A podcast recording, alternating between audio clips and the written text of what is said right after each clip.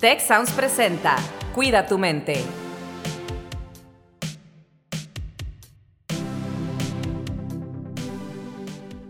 Hola, ¿qué tal? Bienvenidos a este nuevo episodio del podcast Cuida tu mente. Soy Rosalinda Ballesteros y el día de hoy, como siempre, me acompaña Carlos Ordóñez. Carlos, ¿qué tal? ¿Cómo estás? Muy bien, Rosalinda, un placer estar aquí contigo como siempre.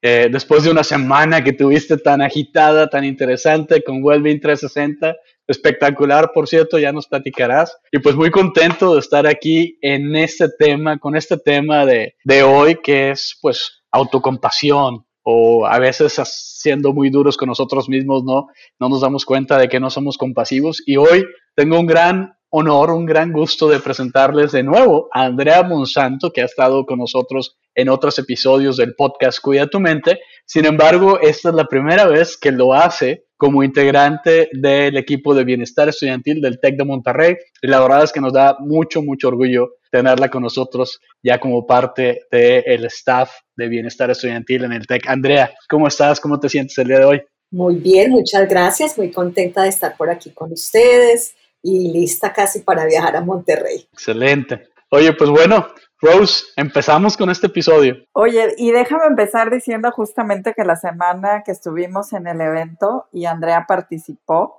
estábamos eh, en una especie de centro de operaciones, ¿verdad? Porque todo el evento fue digital.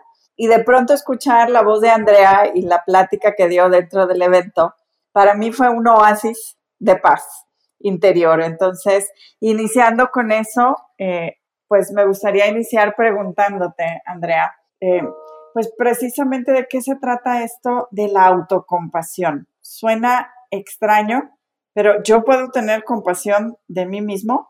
Claro que sí. Entonces, te voy a dar la definición a los pasos de acuerdo a Kristen Neff, que es como la persona líder en este campo de la autocompasión, y después te doy mi definición.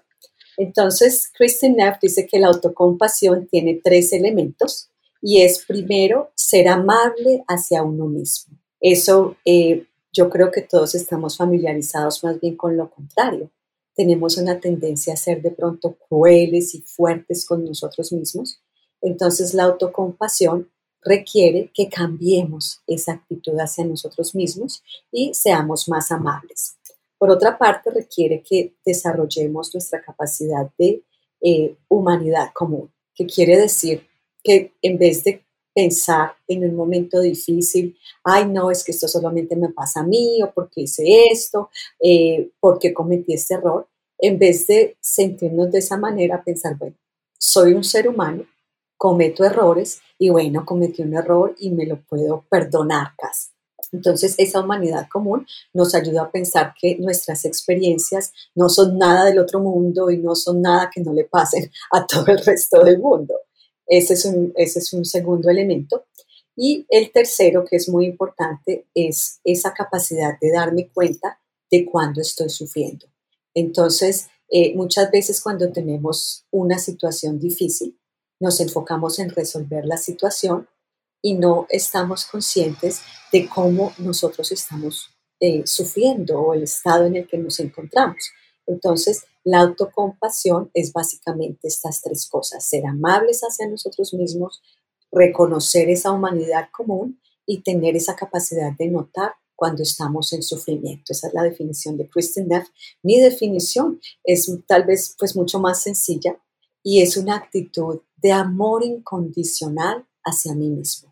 De modo que yo me amo independiente de si cometí un error, independiente de si tengo un estatus o tengo dinero o no tengo dinero, esa capacidad de amarnos a nosotros mismos eh, de una manera incondicional y crear, esto es importante, crear un estado de, de cercanía psicológica hacia mí mismo. Para mí eso es la verdadera autocompasión.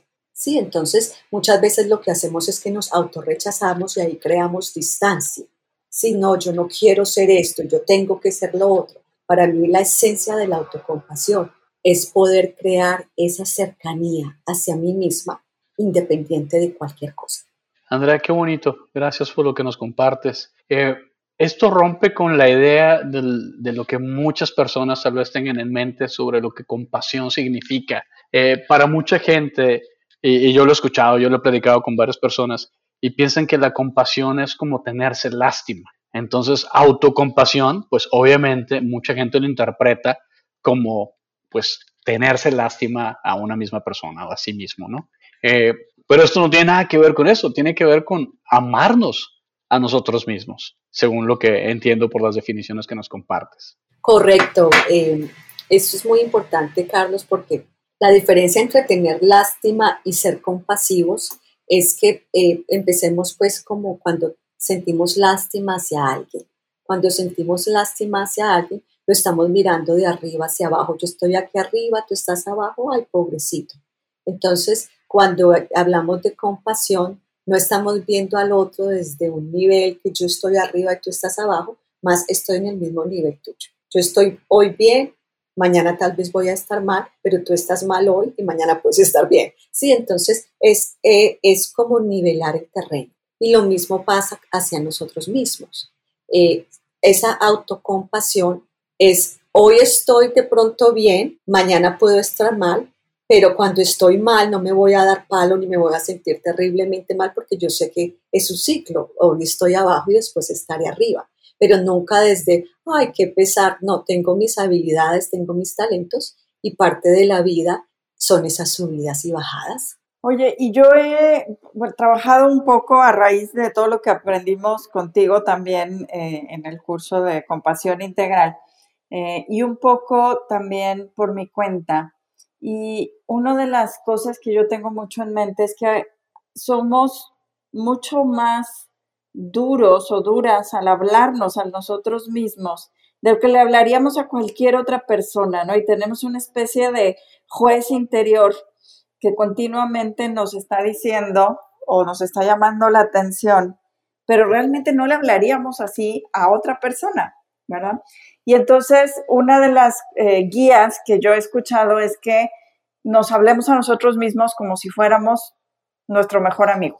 Y, esto es algo que a mí me ha ayudado un poco también a entender este tema de, oye, si no le hablaría yo así a nadie más, pues ¿por qué me hablo así?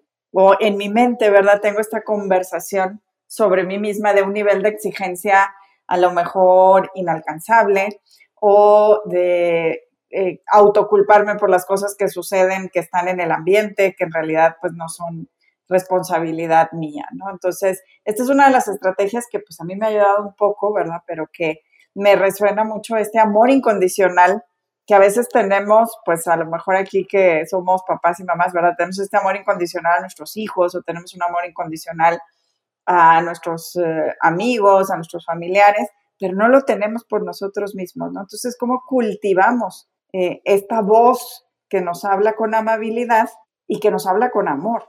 Súper, esa es una pregunta excelente, eh, Rose. Entonces, aquí hay varias cosas que yo creo que son increíblemente importantes. Primero, entender de dónde viene esta voz autocrítica. Eh, y es entender que parte de nuestra eh, psicología y parte de nuestra, nuestra programación es ese sesgo de negatividad y es completamente normal. Voy a estar siempre más enfocado en lo negativo que en lo positivo porque hay esta parte de mi cerebro, esa parte instintiva, que ese es su trabajo. Entonces, si yo lo entiendo desde ese punto, yo puedo tener más paciencia conmigo mismo y decir, ok, aquí estoy haciendo lo que mi cerebro está programado para hacer. Y fuera de eso, no solamente que voy a entender que esta voz negativa es algo normal, sino que voy a entender también que vivo en un mundo en que me, que me vende ciertos valores y que me, eh, me vende ciertas historias de que yo soy o valgo según lo que tengo, según lo que he logrado. Entonces se va creando eh, una constante vigilancia de qué tanto estoy logrando, qué tan bueno soy en esto, qué tan bueno soy en lo otro, porque eso es lo que me va a dar valor y no me estoy dando ni cuenta de que estoy haciendo esto. Pero en el momento en que yo puedo entender, esa vocecita es normal, pero yo tengo la opción, es como la, el, cuento pues del, del, um, del el, el, lobo malo y el bueno, ¿cierto? Tenemos estos dos lobos dentro de nosotros, el bueno y el malo, y cuál es el que va a ganar, el que alimentes. Entonces, ahí va esto eh, relacionado con lo que tú dices de entender, y yo lo veo de una manera muy parecida como tú lo ves, es como si yo tengo dos personas dentro de mí. Tengo esta parte que es de pronto eh, autocrítica, esta parte que es eh, miedosa, instintiva, impulsiva, eh, y todas estas cosas que vienen de esta parte de mi cerebro más antigua, pero puedo mirar por el otro lado, de que yo puedo ser casi como la mamá de esa parte instintiva de mí, como la mamá de ese niño inquieto que lo puedes calmar y lo puedes tranquilizar y ahí es cuando entonces ya empiezas a utilizar eh, tus habilidades cognitivas superiores para empezar a cambiar tu relación contigo misma, pero desde un estado de aceptación, porque lo que pasa muchas veces es que escucho esta voz negativa y me doy palo porque estoy escuchando la voz negativa. Entonces ahí me meto más en ese, en ese espiral que destruye, entonces, desde la autocompasión y desde la aceptación, bueno, me estoy hablando mal, no hay problema, voy a cambiar el diálogo interno y esa es también pues la manera en que yo siento que es mucho más fácil eh, cultivar la autocompasión. Fíjese que escuchándolas me quedo pensando en varias cosas así de, de mi persona, de mi personalidad, de mi vida y digo, hmm, a ver, a lo mejor necesito sí, más autocompasión pero a lo mejor cuando tenemos gente, pues nuestra gente más cercana, alguna vez también escuché, yo creo que tal vez todos nos podríamos relacionar con esto, y espero que no sea el único, pero este, la gente más cercana a nosotros a veces es la que más ofendemos, a la que más herimos, ¿no? Porque es la que más nos ama, es la que más amamos. Pero de repente, así como no somos autocompasivos, tal vez la gente con la que estamos más cercanos, nuestros familiares directos, e hijos, hijas, esposos, esposas, mamás, papás. A veces tal vez son con los que más nos desesperamos y, y con las personas con las que menos compasión mostramos. Este, y me quedo pensando yo en algo que me acuerdo muy bien de esto. Fíjense cómo se me quedó grabado. Tenía yo 19 años y una de mis mejores amigas que conozco desde la primaria me dijo una vez, Carlos, tú eres muy exigente contigo mismo y exiges mucho a los demás. Entonces, eso se me quedó muy grabado y, la verdad no sé si ya lo he cambiado o no, pero se me quedó muy grabado y me hizo muy consciente de esto. Pero ahorita escuchándoles, me quedo pensando en esto, ¿no? A veces también, eh, pues tal vez puedo hablarles más compasivamente a mi familia, a mi mamá, a mi esposa, a mis hijos, este, tal vez a mis compañeros de trabajo, a mis amigos, ¿no? Y, y no, no necesariamente lo estoy pensando, porque a veces la gente más cercana a nosotros es con la que más caemos en esto. O, no sé si sea lo único que le pasa, ¿verdad? Pero creo que no. No, definitivamente que no. Claro. Entonces, ahí eh, hay algo importantísimo, eh, Carlos, y es que, bueno, miramos en este momento un movimiento completo mundial hacia la compasión, ¿cierto? Entonces está Stanford University, está Life, está Emory, gastando pues muchísimos, muchísimos recursos en estudiar la compasión porque lo hemos identificado como uno de esos valores que puede cambiar el mundo. Pero en mi opinión, a veces le pasamos un brochazo muy rápido a la autocompasión y nos dedicamos muchísimo en, en bueno, cómo vamos a tratar a los demás sin en realidad explorar lo que tú acabas de decir que es que esa autocompasión va a ser como la medida eh, de qué tanta compasión yo puedo tener por los demás. Y es ese diálogo interno y esa relación mía conmigo mismo que va a, ser 100%, va a estar 100% relacionada con cómo yo trato al otro. Y lo que yo he descubierto en mi propia relación conmigo misma es que muchas veces no te das cuenta de cómo tú eres cruel contigo mismo y crees, ah, no, ya listo, estoy listo para desarrollar la compasión. Y creo que sí son dos cosas que se deben llevar de la mano, pero enfatizando muchísimo la autocompasión porque no puedes servir de un recipiente vacío. Oye, Andrea, ¿y sirve esto como para de pronto no sentirnos tan vulnerables incluso frente a nosotros mismos? O sea, me refiero a, en algunas ocasiones, y yo he usado también el tema de la autocompasión para hablar de por qué a veces postergamos o procrastinamos sobre las cosas. y el decir, oye, tengo tanto miedo de fallar que prefiero no cumplir en la fecha a enfrentarme a que no eh, logré el resultado, ¿no? Y, y, en este tema me pregunto si la autocompasión, eh, el criticarnos tanto a veces a nosotros mismos, también va un poco en contra de sentirnos vulnerables. Tal vez ni siquiera nos sentimos capaces de ser vulnerables frente a nosotros mismos, menos frente a los demás. Sí, eso, eso eh, me resuena muchísimo, eh, vos, porque lo que pasa es que en estos días, de hecho, eh, en, en, un grupo mandaron un mensajito que me pareció súper interesante y era acerca de la regla del 70%, lo llamaban. Entonces daban el ejemplo de este niño que está empezando a dibujar y de pronto el niño va a hacer dibujitos bonitos, de pronto el niño va a hacer dibujos no tan bonitos, pero si tiene una mamá que le dice, bueno, tienes que hacer un trabajo y tiene que ser 90% o más porque menos no es aceptable. Entonces, ¿qué pasa con ese niño cuando vaya a dibujar? Pues le pierde esa, esa eh, capacidad de hacerlo de una manera más espontánea porque tiene que ser perfecto, súper bien. Mientras si este niño puede sencillamente dibujar tranquilo, tranquilo sin tener esa autoexigencia, la capacidad de hacer más trabajo va a aumentar. Y en esa práctica van a llegar muchos más trabajos que van a estar 90 o más por ciento pero si estás empezando desde el principio con la, con la expectativa de que tiene que estar súper bien, te congelas. Entonces ahí es donde entramos a tener la capacidad de decir, y esto, y esto para mí ha sido increíblemente importante porque soy muy autoexigente, es llegar a un punto en el que digo, voy a hacer lo mejor que yo pueda, y si lo mejor que yo puedo hacer está bien, perfecto, y si no, está bien. Lo que yo quiero saber es que yo intenté lo mejor de mí. Y el que quiera creer que lo hice bien o mal, problema de cada quien. Entonces es muchas veces esa presión social a, eh, a que todo nos tiene que salir bien porque le damos demasiada importancia a la opinión de los otros y no nos damos mucha cuenta de que esto, está, esto es como implícito en estos miedos de, de fallar o de que no nos salga todo perfecto. Y fíjate que esto eh, yo lo ligo mucho con, con, el elemento que personalmente me llamó más la atención, que lo mencionaba la doctora Christian Neff, ¿no? Y nos lo mencionaste ahorita, que es el número tres, la parte de, de mindfulness. Y yo sé que ella habla mucho también de, de loving kindness meditation, ¿no?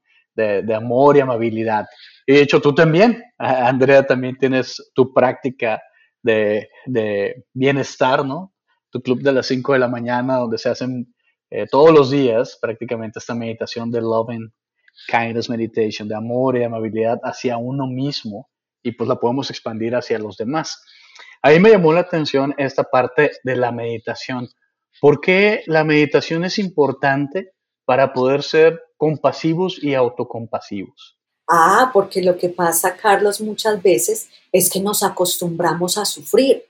Entonces, cuando estás acostumbrado a sufrir, no te das cuenta de que estás sufriendo y por lo tanto no te das cuenta de que necesitas ser autocompasivo.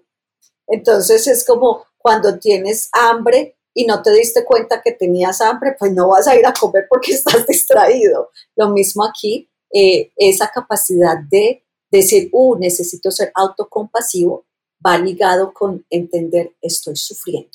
Y aquí esto me parece a mí importante porque eh, algo que he estado experimentando con muy buenos resultados es la parte del estrés. Yo creo que es una parte eh, hoy en día que es pues como muy común para la mayoría de nosotros.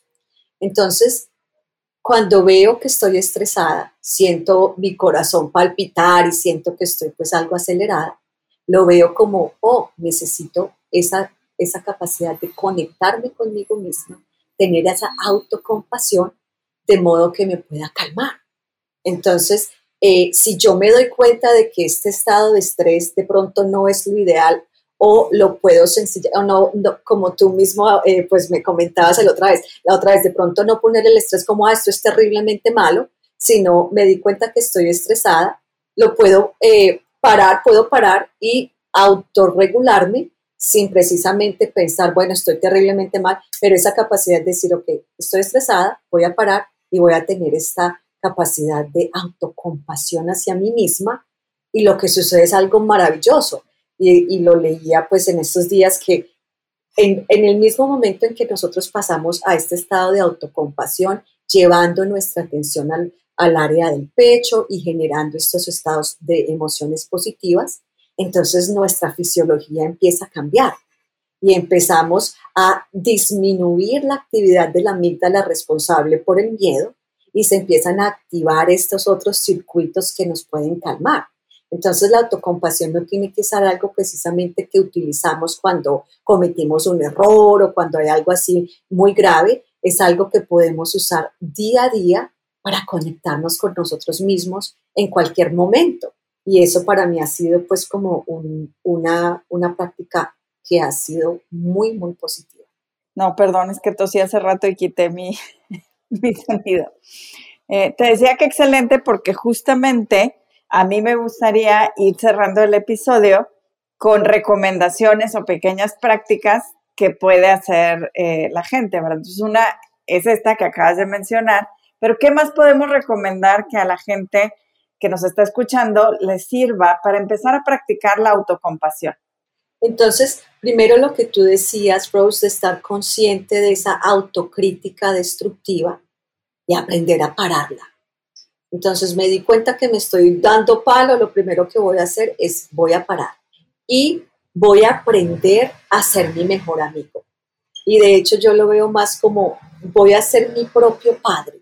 Dentro de cada uno de nosotros hay un, eh, de pronto un niño, un infante o un niño que eh, tiene ciertas carencias. Entonces, de la manera que yo lo veo es, voy a amar ese niño interno, esa niña interna, y en ese proceso de aprender a amar esa niña interna, entonces voy a empezar a sanar cantidades de cosas que ni siquiera sé que están ahí.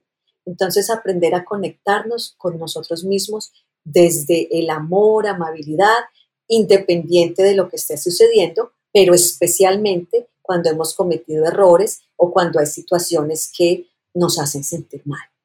Muchas gracias, Carlos. ¿Tú qué te llevas del episodio?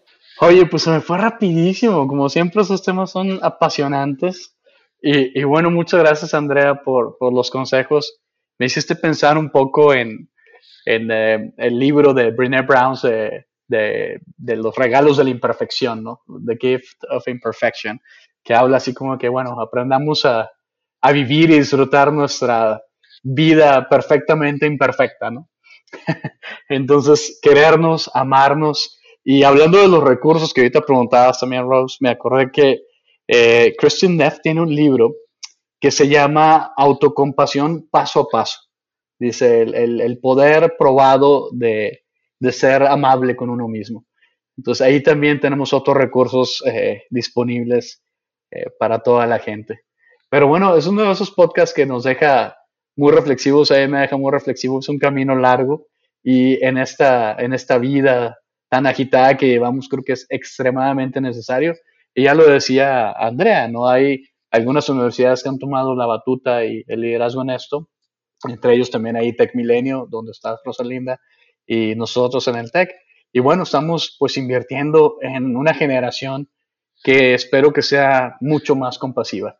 Y eso es lo que me llevo, me llevo la esperanza de vivir en un mundo más compasivo y de que mi familia, de que mis hijos, mi hija, vivan en un mundo mucho más compasivo el día de mañana. ¿Y tú, Rosalina? Pues yo la verdad es que me llevo esta imagen de eh, pensar en, nosotros como estos eh, niños, ¿verdad? O niñas que tenemos dentro, que a lo mejor están sufriendo por algo que, que no es tan evidente, pero que con amor podemos entendernos mejor a nosotros mismos, cuidar más de nosotros mismos y eso nos ayuda a cuidar a los demás. Y por supuesto que una invitación abierta para que Andrea regrese al programa en otra ocasión. Claro que sí, cuando quieran. Muchísimas gracias a los dos. Pues muchas gracias y nos despedimos de este episodio de Cuida tu mente. Hasta la próxima. Si quieres conocer más sobre cómo cuidar tu salud, te invitamos a escuchar Hola de Salud. La prevención hoy es parte del tratamiento. El podcast en el que nuestros expertos te darán consejos para vivir de manera sana, equilibrada y feliz. Felicidad, ese sería un objetivo último. Escúchalo en Spotify, Apple Podcast y Google Podcast. Gracias por escuchar un episodio más de Cuida tu mente. Productor ejecutivo Miguel Mejía. Asistente de producción, Marcelo Segura y Melissa Jubera. Productor de Cuida tu Mente, Giovanna Lazzarini. Postproducción, Max Pérez. Los invitamos a escuchar el siguiente episodio de Cuida tu Mente y el resto de los programas de Tech Sounds en Spotify, Apple Podcast, Google Podcast y tech.mx slash tech-sounds.